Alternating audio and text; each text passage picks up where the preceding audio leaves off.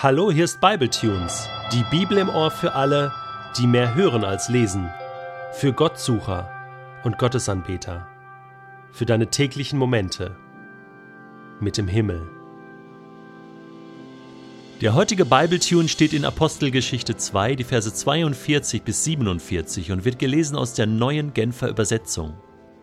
Was das Leben der Christen prägte, waren die Lehre, in der die Apostel sie unterwiesen, ihr Zusammenhalt in gegenseitiger Liebe und Hilfsbereitschaft, das Mahl des Herrn und das Gebet.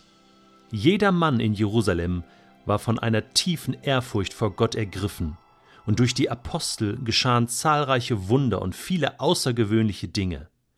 Alle, die an Jesus glaubten, hielten fest zusammen und teilten alles miteinander, was sie besaßen. Sie verkauften sogar Grundstücke und sonstigen Besitz und verteilten den Erlös entsprechend den jeweiligen Bedürfnissen an alle, die in Not waren.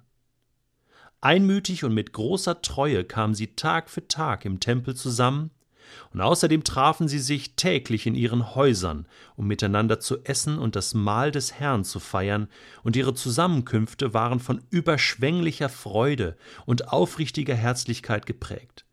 Sie priesen Gott bei allem, was sie taten, und standen beim ganzen Volk in hohem Ansehen. Und jeden Tag rettete der Herr weitere Menschen, so dass die Gemeinde immer größer wurde.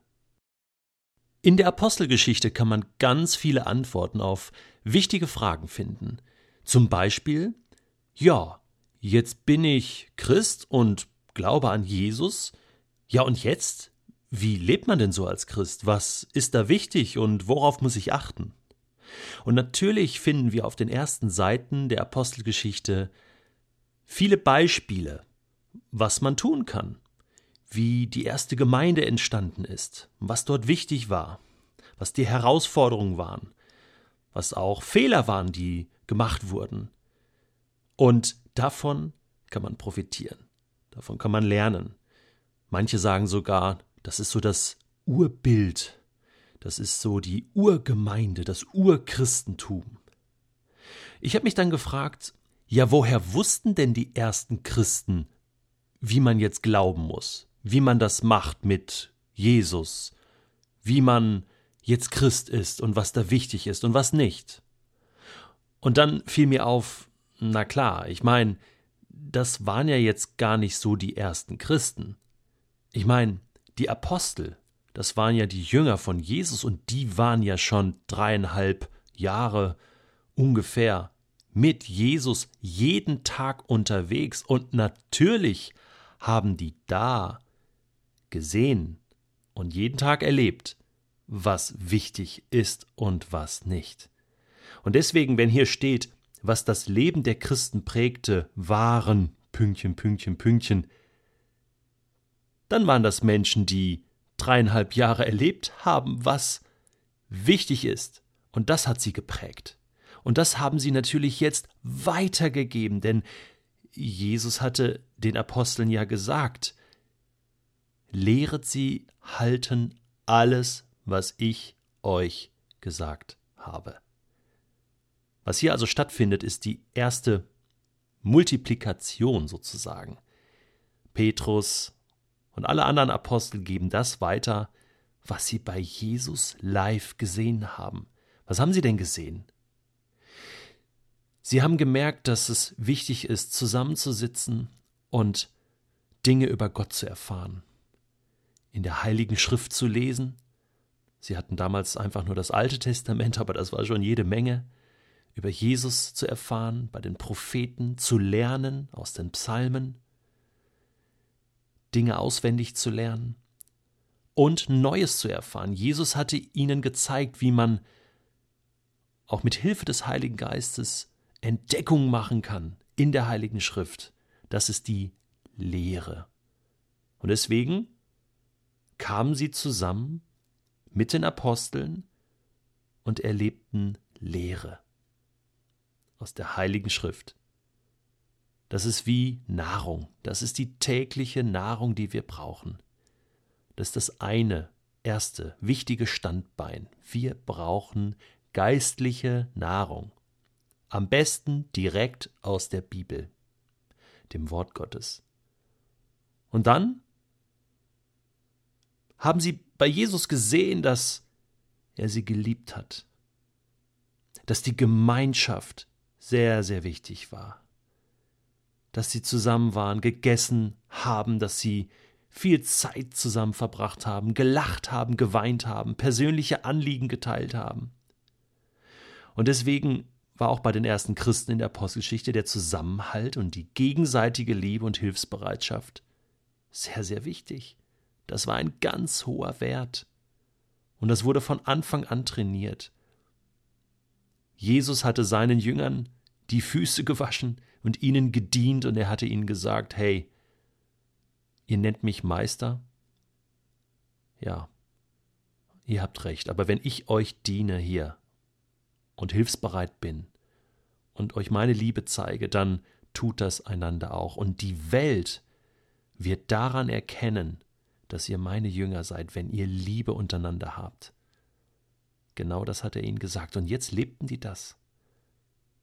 Und dann hat Jesus das Abendmahl mit ihnen gefeiert und ihnen gesagt, feiert das, feiert dieses Abendmahlsfest regelmäßig, bis ich wiederkomme. Und das haben sie ernst genommen und sie haben es gefeiert. Das ist das dritte Standbein. Aus dem Wort Gottes lernen, Gemeinschaft haben, das Abendmahl feiern und sich an das erinnern, was Jesus getan hat, dass er gestorben ist und wieder auferstanden ist. Und das ist ein Fest, ein Erinnerungs- und Dankesfest. Und dann das Letzte, das Gebet. Sie haben Jesus beten sehen. Jede Woche, jeden Tag. Und nicht nur zu den Mahlzeiten, sondern oft zog er sich zurück, um alleine zu sein mit seinem Vater im Himmel.